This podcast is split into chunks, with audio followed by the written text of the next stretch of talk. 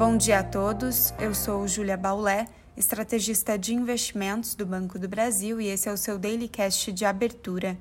Hoje é quarta-feira, dia 8 de dezembro de 2021 e as bolsas na Europa e os futuros em Nova York seguiam em campo positivo mais cedo, mas apresentam sinais mistos no momento.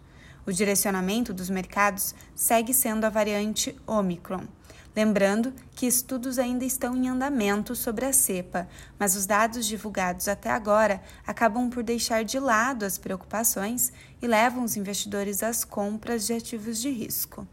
O que observamos nos movimentos mais recentes das bolsas foi alguma piora nos índices acionários europeus e também nos futuros em Nova York por conta da notícia que o Reino Unido divulgará novas restrições à mobilidade para conter o avanço da variante. As medidas devem incluir a exigência de passaporte de vacina em grandes eventos e um pedido para que empresas retomem o trabalho remoto. Nesse sentido, vale citar que o mercado olha a cepa com menores riscos em relação à sua gravidade de sintomas e letalidade, mas ainda com elevada rapidez de disseminação. Como os riscos sobre a variante ainda não foram dissipados, os mercados seguem ao sabor de notícias e com volatilidade. No Brasil, ontem foi dia positivo para os mercados locais, com a bolsa seguindo em movimento de alta, dólar em queda e curva de juros também em queda. Os riscos do cenário internacional diminuíram nos últimos dias e ajudou nesse movimento, mas o avanço da agenda política no Brasil também foi importante.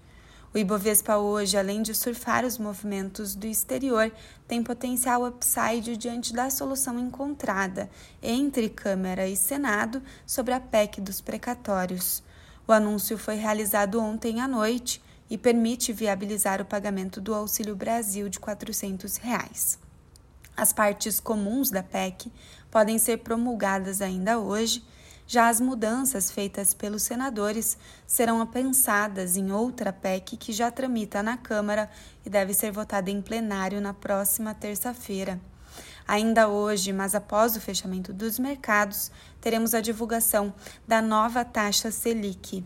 A expectativa dos investidores segue a indicação do próprio Copom em sua última ata, ou seja, a Selic deve ir a 9,25% ao ano, uma alta de 1,5%. Atenção ao comunicado da decisão, onde o Banco Central deverá sinalizar sua postura para a decisão de fevereiro. A dúvida é se a instituição manterá a decisão de novo aumento da Selic em mesma magnitude de 1,5% ou se fará a alteração dessa comunicação.